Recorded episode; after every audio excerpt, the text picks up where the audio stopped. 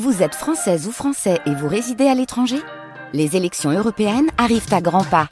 Rendez-vous le dimanche 9 juin pour élire les représentants français au Parlement européen. Ou le samedi 8 juin si vous résidez sur le continent américain ou dans les Caraïbes. Bon vote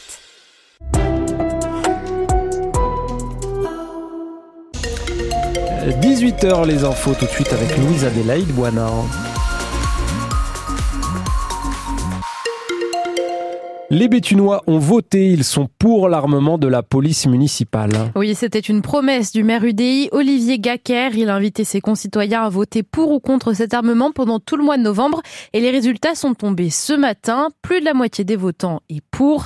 Les 23 agents municipaux bétunois seront donc armés à la fin de l'année prochaine. Pour l'instant, ils ne disposent que d'une matraque et d'un taser. Une excellente nouvelle pour Caroline Parmentier, la députée RN de cette circonscription. Je trouve que c'est un, en effet un bon On sait ce qui se passe quand même euh, euh, de plus en plus dans nos régions. Il s'est passé euh, quelque chose de très grave à Arras il y a quelques semaines. Je pense que les policiers, pour la sécurité des policiers eux-mêmes et pour la sécurité des citoyens, je pense que c'est une bonne chose. Bien évidemment, il faut que ces policiers reçoivent une formation spécialisée là-dessus. Une arme, c'est d'abord dissuasif. Nous sommes bien d'accord. On peut évidemment brandir son, arme et ne pas en faire usage. Je pense que ça va rassurer les, les, les Bétunois, en effet. Et l'armement des policiers divise dans les rangs de l'opposition, surtout que le taux d'abstention a été de 70% pour ce vote. Pour Brigitte L, conseillère municipale écologiste, la mesure est donc injustifiée. On a un nombre record d'agents de, la police et maintenant ils vont être armés. Je voudrais savoir ce qui est nécessaire dans les fonctions euh, d'un policier municipal, euh, quel genre d'intervention nécessiterait d'avoir une arme. Euh, il me semble que son rôle devrait être un rôle de proximité j'attends le règlement de problèmes, la discussion, enfin surtout de la police municipale. Hein, J'ai peur de l'escalade de la violence, puis aussi des accidents, des euh, c'est indéniable. Plus de la moitié des 25 000 policiers municipaux français sont aujourd'hui équipés d'une arme à feu dite létale. Le corps d'un homme de 50 ans a été retrouvé près d'une voie de chemin de fer en contrebas d'un pont à Wimereux cet après-midi. C'est un conducteur de TGV qui l'a aperçu depuis sa locomotive. L'homme était déjà décédé à l'arrivée des secours. Une enquête est ouverte pour déterminer les causes de son décès. Autre enquête à Wimereux, mais cette fois-ci concernant un potentiel passeur de migrants. Un individu a été arrêté ce matin en possession de matériel nautique à la pointe de la Rochette. Et au Touquet, ce sont deux autres individus soupçonnés eux aussi d'être des passeurs qui ont été interpellés par la police ce matin.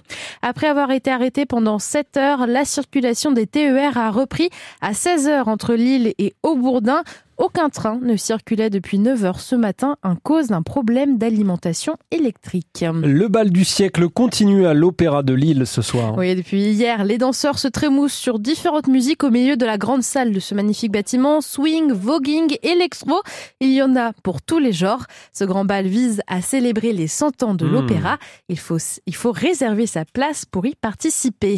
Les trois jeunes joueurs du Valenciennes Football Club qui évoluent chez les Bleus ne sont malheureusement pas devenus champions du monde des moins de 17 ans cet après-midi. Joachim Cailly, Sanda, Ismaël Bouneb et Aymen Sadi ont joué la finale. C'était finalement l'Allemagne qui a gagné le match sur les tirs au but après un match nul de partout. Enfin, on revient sur la pelouse du Stade Bollard où les 100 meilleurs affrontent les Lyonnais. La mi-temps va se terminer dans quelques instants. Les deux équipes sont au coude à coude, un partout. Les Lensois sont sixième de Ligue 1, les Lyonnais derniers.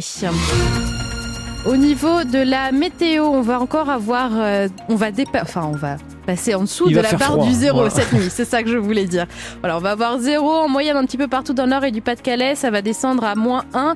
On ne devrait pas aller plus bas normalement cette nuit. Par contre, demain matin, il devrait y avoir quelques petits flocons dans le Pas-de-Calais, du ah côté de Rente de Renty euh, notamment. Et au niveau des températures, il fera 0 à Dunkerque, il fera 1 degré à Berck. Attention, il y aura des pluies verglaçantes demain matin.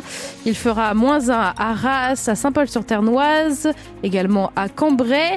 Là où il fait le plus froid, ce sera à Vennes-sur-Elpe, moins 3 demain matin. Et sinon, dans le reste euh, du nord, dans la métropole lilloise, dans le Valenciennes, il fera 0.